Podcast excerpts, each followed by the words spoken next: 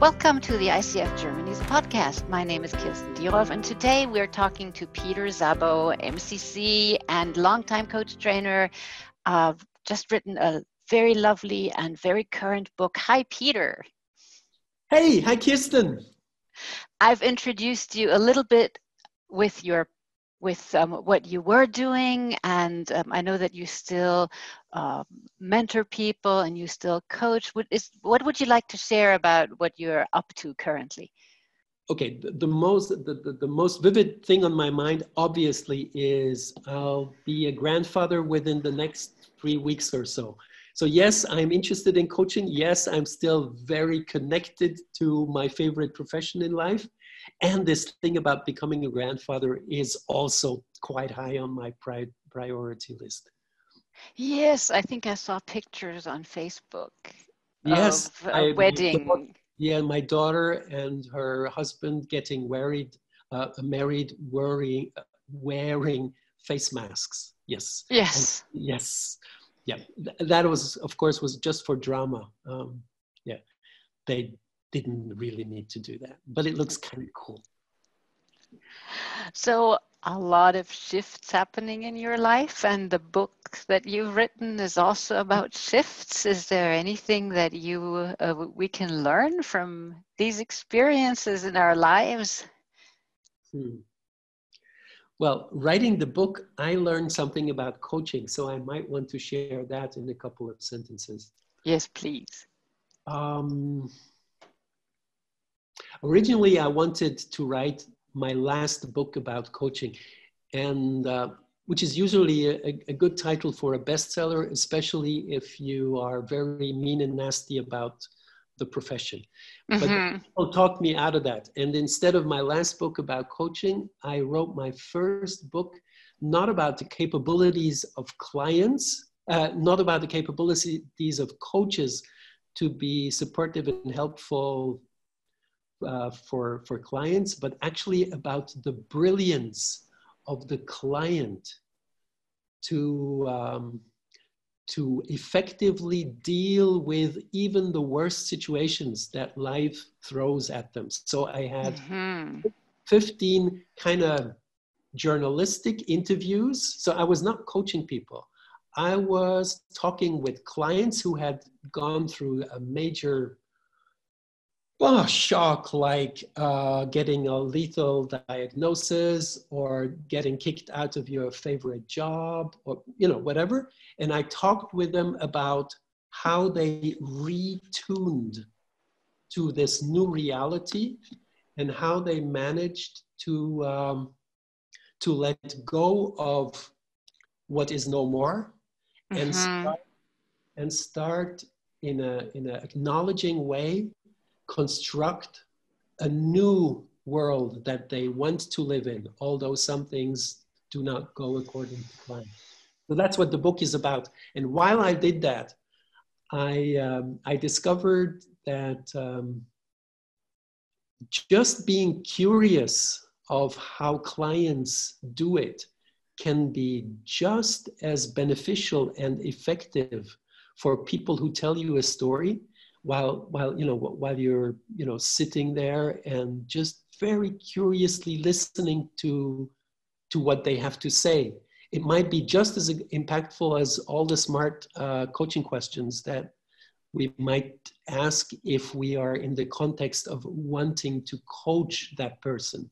Instead of just uh, very curiously lovingly um, and caringly listen to their story of achieving something that is not easy to do. So that's what I learned about coaching. So now my coaching is different than before I wrote the book. Um, I ask a lot less trying to be helpful type of questions, and I am much more present in an admiring and uh, curiously uh, appreciative way. That's it. Mm. It, it reminds me of the MCC competencies, the completely connected observer. So, oh, is there something like that in the MCC? Yeah, yes, there is. That well, we don't have competencies, but there is this uh, coach comparison, coach coaching level comparison table, and there it's one of my favorite um, bits in the MCC competencies is being the completely connected observer of the client. I love the expression. Uh, I, I can really connect to that. Okay, thank you. Okay. And if, as a coach, I want to develop that capability, is there any way you could you know share from your journey or an idea of how we could go about not wanting to be super helpful but really mm-hmm. acknowledging and witnessing and being curious um, yes i'm experimenting with one way and it's um, i stole it from the book of michael ende uh, the book about momo and in the book, there's about there, there's a short paragraph where Michael Ende describes how, Mon, how, how Momo is listening.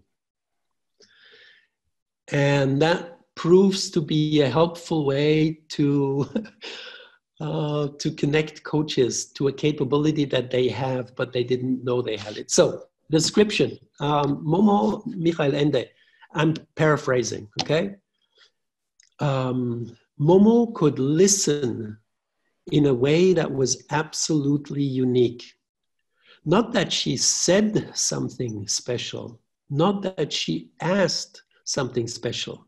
No, it was in the way that she just sat there with the person in all admiration and in all appreciativeness. And while she was sitting there, just listening, the hopeless person that was ready to give up life, seeing Momo listen to the person, would all, all of a sudden start to develop a sense of direction uh, to go to. Or the person who was totally convinced that he or she was totally useless and no good while sitting across Momo and telling Momo all of this, the person all of a sudden started to discover that he or she was absolutely unique and highly important to. So this this part. Um, so I'm I'm doing short workshops or or uh, spend some online time with people just reflecting about Momo and how we can utilize that in, um, in coaching conversations. And now this is a podcast. Um, so I, I try to describe two hand movements that without words make it very obvious um, how the Momo stance is a different one than the very professional um, coach stance. Um, very professional is um, is like when you're riding a bike and both of your hands are on the steering of the bike. Your knuckles might even be a little bit white because you are so concentrated on keeping the bike and yourself on track. Versus the moment when you experiment with letting go uh, the steering of the bike. Maybe you're uncertain a little bit, you know, still close to it, ready to grab it back if necessary. And up to the moment where, you know, you, you straighten up your body and you keep on biking and your hands are, you know, loosely by your side. And you just trust uh, whatever is moving forward um, and kind of forget that um, this, this inkling that you had of grabbing the handle and steering, something like that. So we, we experiment with that. And so far, it's the best way that I found to, uh, to connect coaches with this side that they already have, but they were maybe they didn't know that it's okay to do that. And now you have a term for it. What was the term for MCC coaches? A completely connected observer. Yes. There's another one I really like, which is the coach is there, there's much more room for exploration than for a drive to a solution or something like that. That's Whoa. also yeah, that's also in the comparison table. Yeah. And so what what what people who are uh, so coaches, former coaches who experiment with that, what they um, what they start to uh, notice is as if this quality of just being there. And something that happens in the space between client and coach um, that just this quality seems to huh, trigger unknown dimensions mm-hmm. in the in the client himself. And i don't know if it's coming from the coach or from the space in between or if it's always been there in a client. But while you are a client and looking at someone who is present in this quality um, it seems to make a difference. Um, sometimes now people send me persons uh, that uh, to talk to that know nothing about coaching. And so they have no clue what to expect when they come see me. And um, and so i just you know sit there and listen because it's not a coaching contract so i don't have to do all the stuff i have to do. And the first time that happened uh, it was an old lady sent by her uh, daughter who said you need to talk to peter at the end of the conversation, she looks at me and she says, Now, this is a very interesting experience. In 75 years of my life, this is the first time that I uh, experience that I'm okay the way I am, that the person who is sitting across from me does not expect me to do something, I don't need to do anything. Nothing is wanted from me. It's perfectly okay to, that, to just be myself. Something like this. Mm. Mm, wow. Do you know, apart from listening like Momo, if there's anything else that you did to give her this wonderful experience? Sneaky question. I am sorry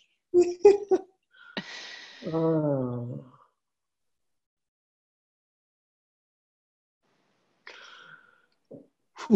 Uh, there is a presupposition. There are several presuppositions in in your question, and if you are sneaky, I'm going to be sneaky. Okay, I am going to question the presuppositions in your question. Please do so.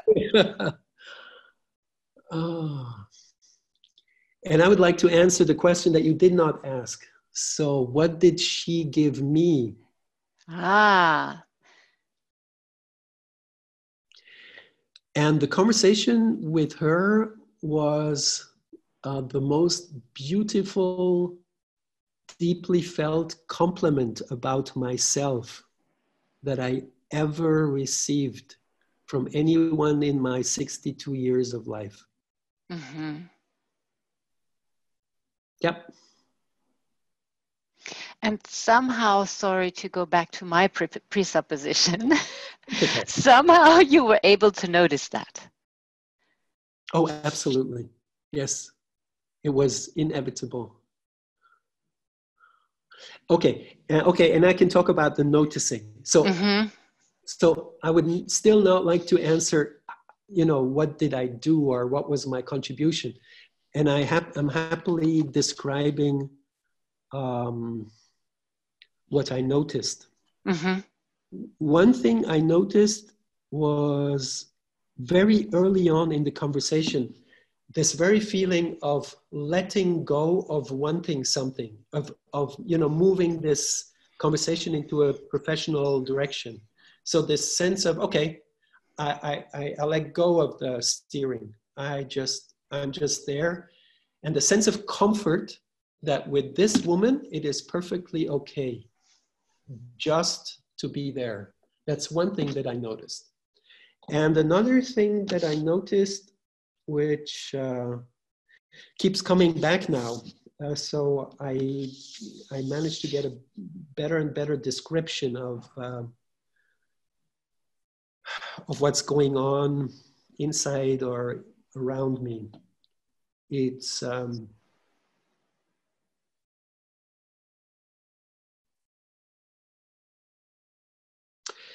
Oh, and I, I, like to describe it as being overcome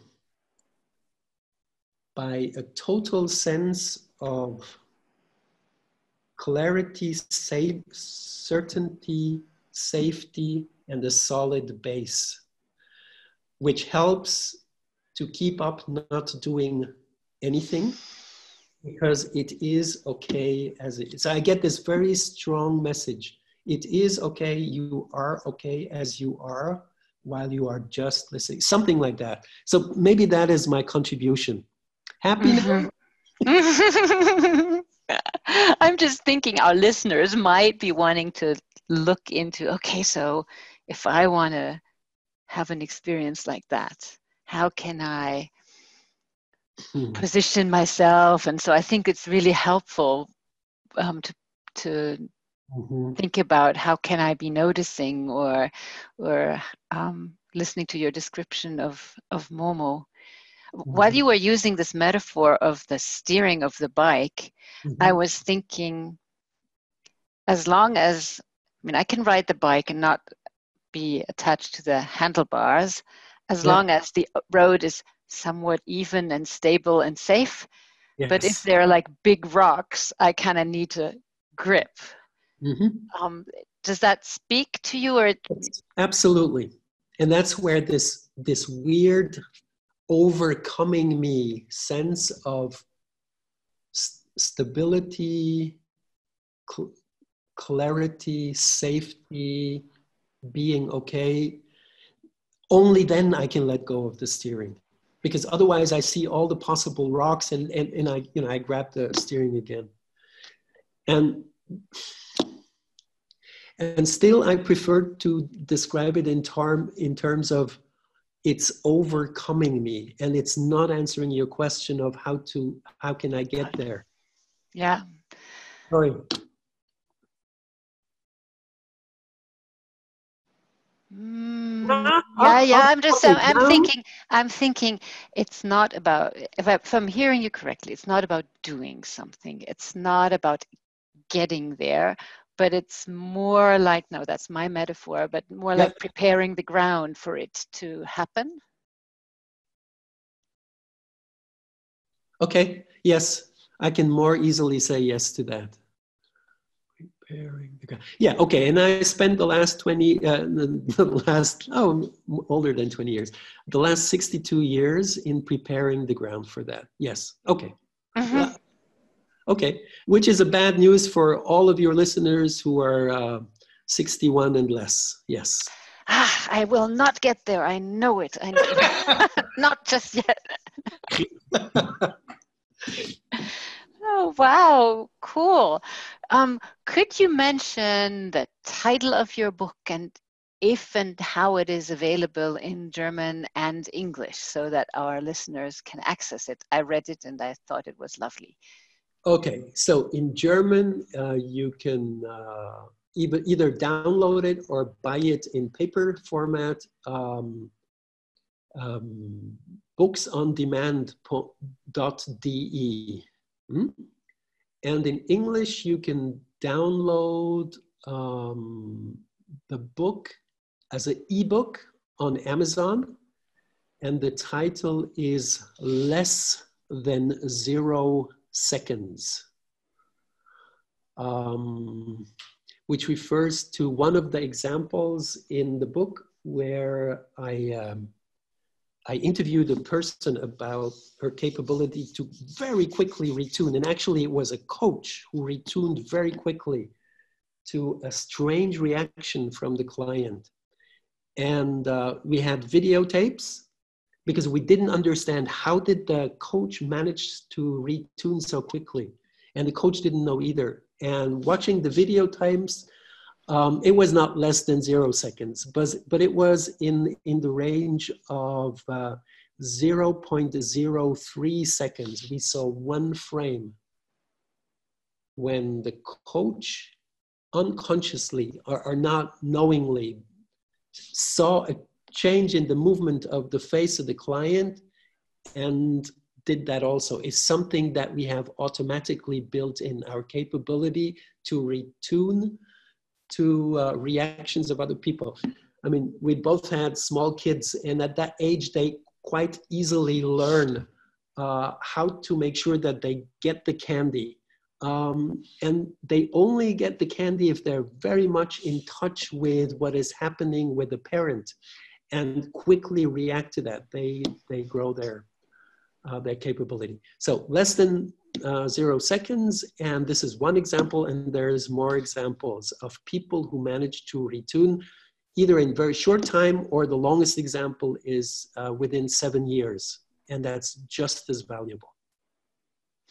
So thank you so much for this conversation. I think it's going to be very interesting for all of us who are in constant need of retuning at the moment and all of us coaches who want to be um, acknowledging observers, witnesses, listening like Momo, and uh, letting go of the steering wheel. oh, Kirsten, I could listen to you for hours. Thank you. It's been a pleasure. Thank you. Bye bye. Bye bye.